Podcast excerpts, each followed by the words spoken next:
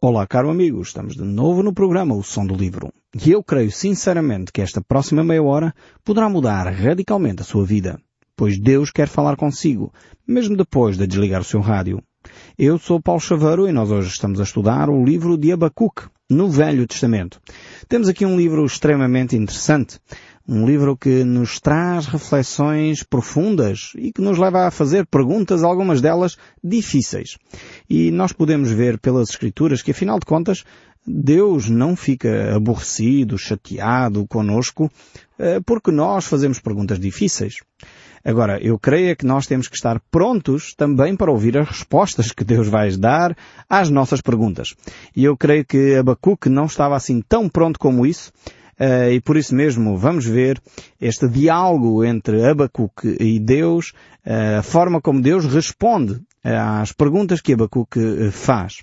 São sem dúvida perguntas extremamente pertinentes, mas por outro lado perguntas difíceis, como eu já disse. Abacuque vai perguntar a Deus porquê o estado da situação. Porquê é que a situação se encontra nesse caos? Porquê é que a crise é tão acentuada na nação de Judá? E de alguma forma Deus irá responder com muita uh, sensibilidade e Deus irá, sem, sem dúvida, trazer uma resposta uh, extraordinária para Abacuque. Uh, por um lado, Abacuque está diante de, uma, de um fenómeno de pecado, de coisas terríveis a acontecer, violência, corrupção, injustiças, tanta coisa que acontecia naquela sociedade que Abacuque efetivamente estava eh, admiradíssimo com o cenário que ele presenciava. É possível que Abacuque, como tinha começado o ministério no tempo do reinado de, de Josias, o grande rei de Israel, eh, ele esperaria que o povo tivesse adquirido aqueles valores e se tivesse mantido fiel a Deus. Facto é que o povo não fez assim. Assim que surge um novo rei, o povo se afasta dos caminhos de Deus e começa então todo esse processo que nós já relatamos de violência, de corrupção, eh, de, de mentira, de alcoolismo, enfim, uma série de, de problemas sociais que estavam a se levantar naquela altura e que estavam, de alguma maneira, a colocar Abacuque num sentimento de, de, de grande tristeza por ver o seu povo a definhar. Eh, eu creio que o cenário que Abacuque viveu não é de facto muito diferente do cenário que nós temos hoje em dia. Eh, todos nós, ao abrirmos as páginas dos jornais, ao abrirmos a televisão, a rádio, que ouvimos notícias eh, que são alarmantes, notícias muitas vezes terríveis, fome aqui, guerras acolá, ficamos preocupadíssimos mesmo com o nosso país, Uh, processos em tribunal que não chegam a lado nenhum, prescreveram, uh, justiça não é feita. Situações deste género acontecem nos nossos dias.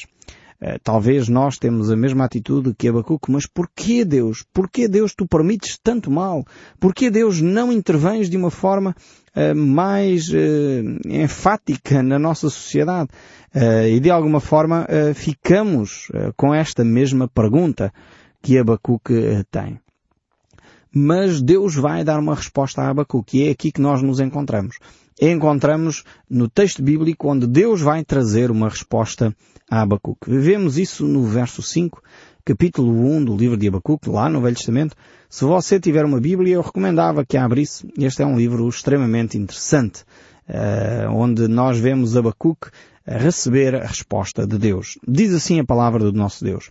Vede entre as nações olhai, maravilhai-vos e desvanecei, porque realizo em vossos dias obra tal que vós não crerais quando vos for contada. Temos aqui esta declaração da parte de Deus que, por outras palavras, Deus está a dizer, fica bem atento, Abacuque. Fica bem atento ao que está a acontecer à tua volta. Não, não concentres o teu olhar simplesmente no teu umbigo. Eu creio que este é um dos problemas de cada um de nós. Às vezes nós focamos a nossa atenção num problema particular e deixamos de ver uh, a perspectiva mais global, mais abrangente.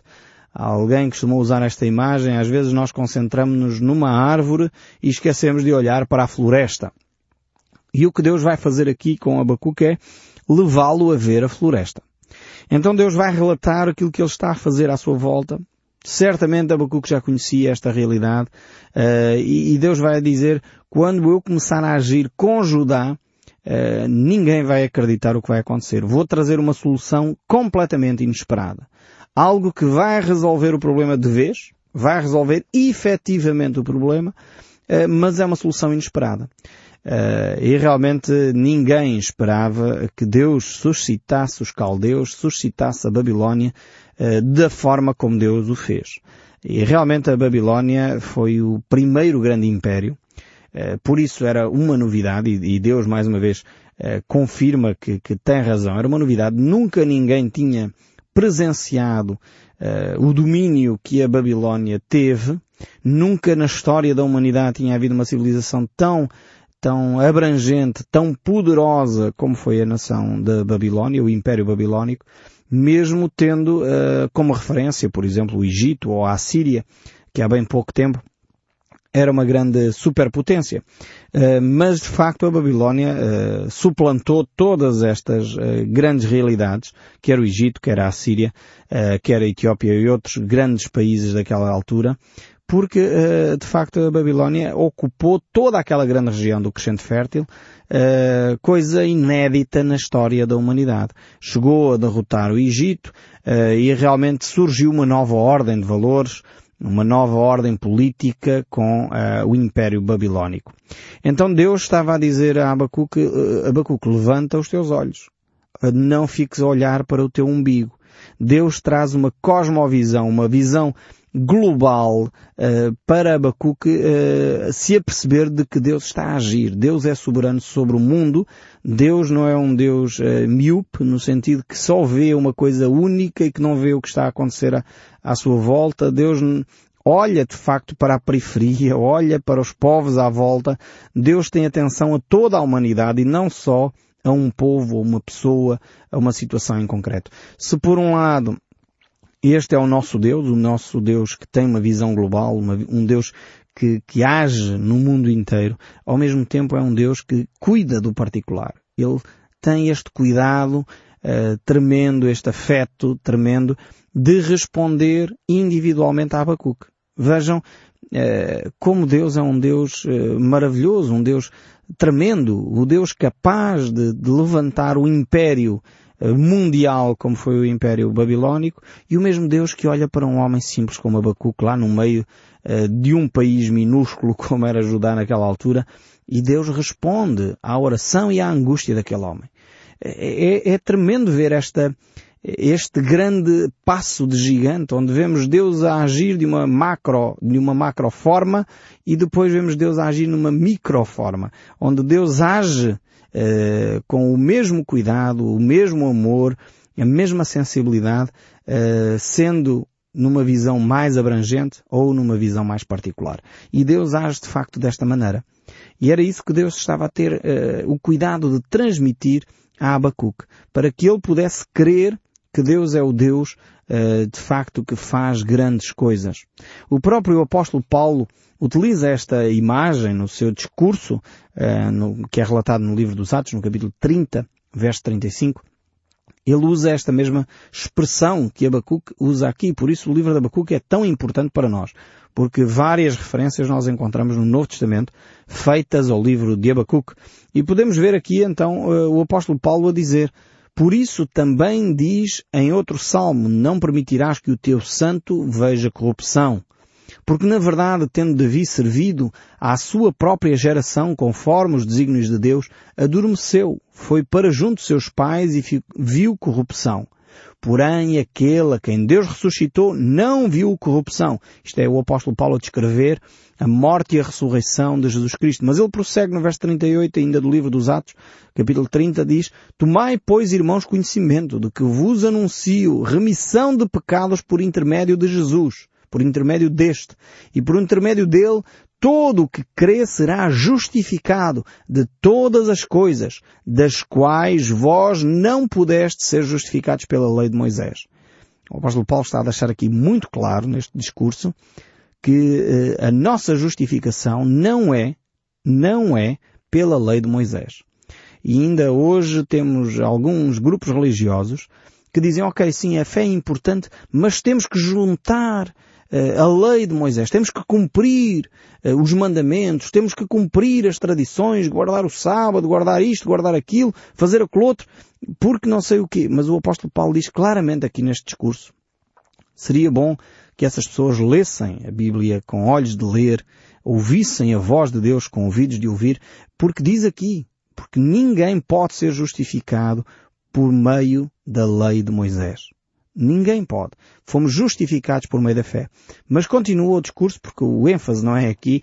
Eu não, não queria só pegar a frase que ele utiliza, uh, que, é, que é uma frase retirada do livro de Abacuque, mas diz ainda, porque este discurso é riquíssimo, diz ainda o texto bíblico, notai, pois, no verso 40 aqui do capítulo 30 do livro dos Atos, que não vos sobrevenha o que está dito nos profetas. Vede, ó desprezadores, maravilhai-vos e desvanecei, porque eu realizo em vossos dias obra tal que não quererais se alguém vos contar. O apóstolo Paulo está a utilizar a mesma a expressão, a mesma palavra de Deus que foi dita a Abacuque para alertar aqueles que se queriam justificar por meio da lei. Aqueles que se queriam justificar por meio das obras. Dizendo, eu faço o bem, logo tenho um lugarzinho no céu o apóstolo Paulo diz, não é esta a lógica de Deus. E cuidado, cuidado para não desprezar a oferta de Deus. É o que o apóstolo Paulo está a dizer por outras palavras. Porque Deus vai realizar uma obra que está para além da nossa compreensão, para além do que é normal, para além dos parâmetros aceitáveis uh, para aquele período, vai realizar uma coisa que nunca foi antes observada pelo ser humano. E esta coisa que o apóstolo Paulo está aqui claramente a identificar é a pessoa de Jesus Cristo, a sua morte na cruz, o derramamento de sangue para a remissão dos nossos pecados e a sua ressurreição, porque ele não viu corrupção, como ele bem utiliza aqui este salmo, de Davi para explicar que Jesus não viu corrupção porque ele foi ressuscitado ao terceiro dia e subiu depois, mais tarde, uh, aos céus, está na presença de Deus intercedendo por cada um de nós.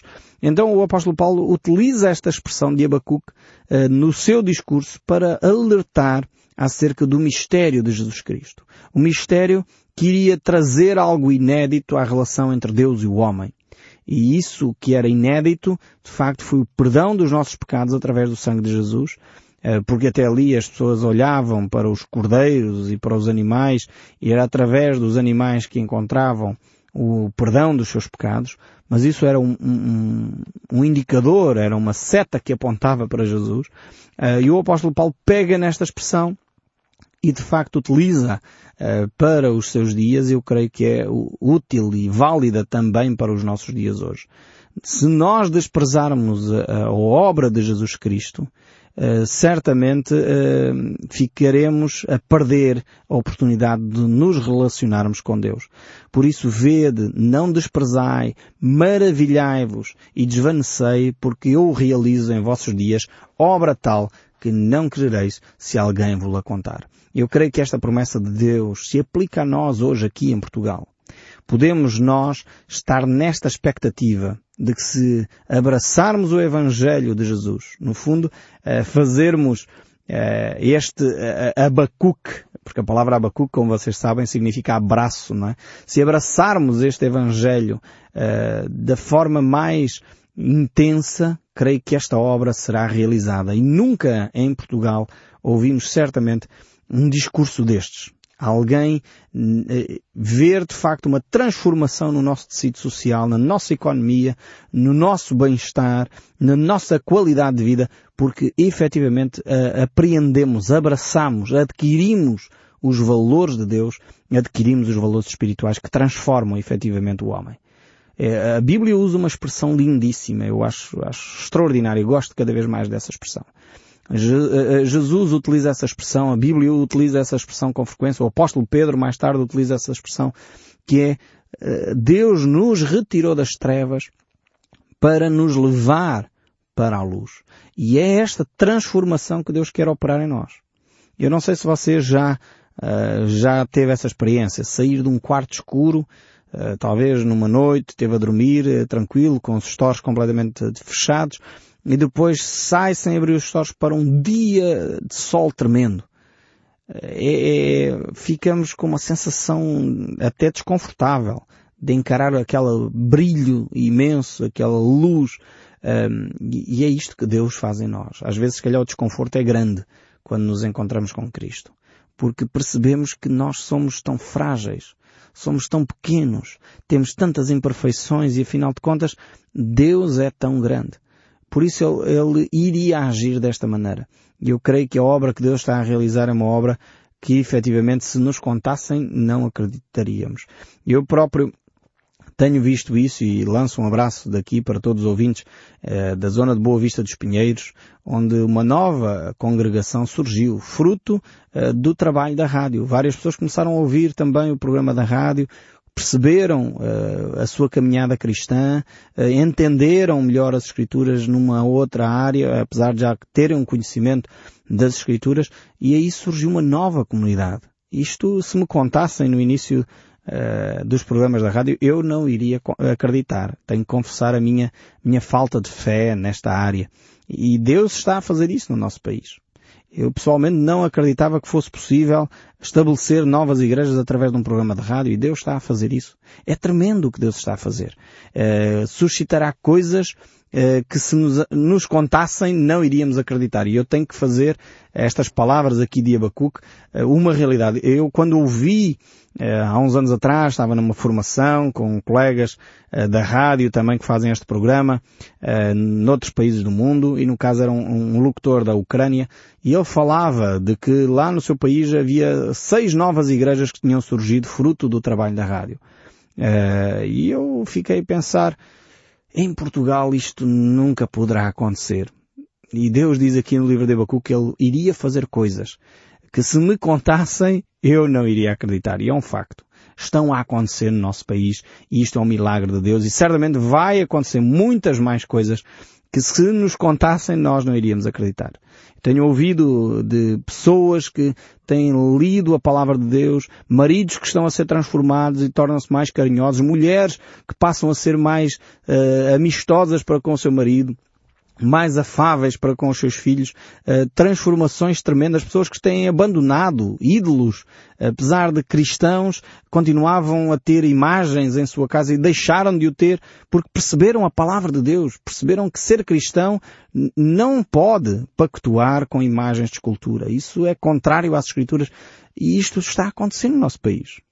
Eu, se me contassem, eu diria, hum, mas afinal de contas tenho ouvido estes relatos em primeira mão e efetivamente as pessoas nos têm ligado, escrito e têm estado a relatar aquilo que Deus está a fazer. E Deus disse aqui a Abacuque que ele iria fazer coisas que se lhe contassem, ele também não iria acreditar. Mas vamos ver que coisas é que Deus iria fazer no caso de Abacuque. No nosso já acabei de relatar quais são, mas vamos ver o que Deus iria fazer no caso uh, do povo de Judá. E ele diz, suscitarei os caldeus, uma nação cruel, violenta, que atravessará o mundo, apoderando-se de tudo aquilo que não é seu. Uh, certamente Abacuque aqui ficou bem chocado com este anúncio. Ele não esperava que Deus utilizasse uma, uma nação que era desconhecida praticamente naquela altura, porque a, a potência grande era a Síria, algo inédito, Deus iria levantar uma nova, eh, uma, um novo poder e iria tomar conta do mundo. E Deus está a dizer já de, adiantadamente uh, quem será. Serão os caldeus. Uh, e certamente isto era uma novidade para Abacuque. E prossegue o texto. São um povo terrível, espantoso. Fazem o que imaginam sem que ninguém os impeça. Têm cavalos, são muito rápidos, mais do que os leopardos, mais velozes do que os lobos ao anoitecer, avançam com a sua cavalaria vindo de terras afastadas, como aves de rapina, em voo picado e vertiginoso, caem sobre as suas presas. Tal era a ação uh, desta, desta nação em termos das conquistas que eles operavam para com os outros povos. Era uma velocidade tremenda. E aqui uh, temos, de facto, uh, outras palavras da parte de Deus que mostram a eficácia e o poder destes caldeus. E eles eram, eram de facto, e a história universal relata isso. Temos uh, vários documentos que relatam o poderio de Nabucodonosor, o grande rei, o grande imperador babilónico, que estabeleceu e fez este primeiro grande império que se pode efetivamente chamar por esse nome, esse grande império. Mas uh, Nabucodonosor, apesar de ter sido um grande, um grande uh, imperador, uh, sofria de um mal que todos nós podemos correr esse risco. Quando nos começamos a orgulhar, quando nos começamos a perceber que afinal até somos capazes de fazer isto e aquilo e aquilo outro, e não nos apercebemos que afinal isso provém de Deus. Uh, e Nabucodonosor alimentou esse orgulho no seu coração ao ponto de ficar uh, maníaco, depressivo, entrou em loucura, uh, pois não conseguiu controlar todo esse poder que lhe estava a chegar. Nem se apercebeu nesse momento que era Deus que estava a proporcionar essa, esse poderio, ainda que ele tinha Daniel para lhe fazer compreender estas questões. Deus tomou o cuidado de deixar Daniel com ele para um, fazer refletir, mas mesmo assim Nabucodonosor desprezou a ação de Deus e uh, tornou-se louco. Mais tarde, reconhecendo isso, recuperou uh, a sanidade. E é interessante ver como Deus age. E nós já vimos isso no livro de Daniel. Ele era de facto uma, uma nação poderosa e vemos aqui que uh, o texto bíblico prossegue a dizer ainda todos os que se lhe opõem só com o terror derretem-se diante dele, amontoam os cativos como se fossem areia. Eles escarnecem dos reis, os príncipes são objeto do seu riso, riem-se de todas as fortalezas, porque amontoando terra as tomam, então passam, como passa o vento e seguem. Fazem-se culpados estes cujo poder é o seu Deus. Vemos que, efetivamente, este povo eh, não respeitava ninguém e olhava só para o seu poderio. Eles queriam poder e mais poder e mais poder. E o verso 12 aqui do capítulo 1 do livro de Abacuque ainda diz, Não és tu desde a eternidade, ó Senhor, meu Deus, meu Santo, não morreremos. Ó Senhor, para executar juízo puseste aquele povo. Tu, ó rocha, o fundaste para servir de disciplina. Agora Abacuca, ouvindo esta notícia de Deus, vai reagir. E vai, de alguma forma, começar a fazer a sua oração a Deus, eh, ficando ainda com uma pergunta maior eh, do que aquela que ele tinha inicialmente. Mas isso nós iremos ver no próximo programa. Como é que Abacuque efetivamente vai reagir a esta declaração de Deus. No próximo programa nós voltaremos e estaremos certamente a ouvir o som deste livro. Que Deus o abençoe ricamente e até ao próximo programa.